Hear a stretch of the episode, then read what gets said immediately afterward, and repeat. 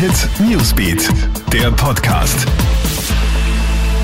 Schönen guten Morgen, hier ist Gilbert Stadelbauer und ich habe für dich die aktuellen Krone Hit Headlines an diesem Dienstagmorgen.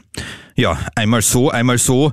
Die Lockdown-Verlängerung sorgt für mega Ärger. Weil das Freitesten doch nicht kommt, werden Handel, Gastro und Co. ja erst am 25. Jänner öffnen dürfen, eine Woche später, als es davor noch geheißen hat. Dieses Hin und Her zehrt an den Nerven, sagt der Obmann der steirischen Gastronomen Klaus Friedl im Krone-Hit-Interview. Die Zusatzwoche kostet auch viel Geld. Allein beim Handel macht das Umsatzminus allein durch diese eine Woche eine Milliarde Euro aus, schätzt die Wirtschaftskammer. Diese Einbußen müssen angemessen abgefedert werden, fordert der Handelsobmann in der Wirtschaftskammer Rainer Treffelig. Auch Kärnten startet heute mit den Corona-Impfungen. Österreichs südlichstes Bundesland hat ja bei dem symbolischen Impfstart kurz vor Jahreswechsel nicht mitgemacht.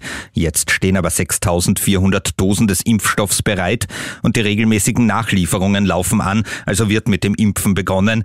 Den Anfang machen heute vier Pflegeheime in den Bezirken Klagenfurt, Villach, Spital an der Trau und Wolfsberg. Weitere zehn Pflegeheime kommen im Laufe dieser Woche noch dran.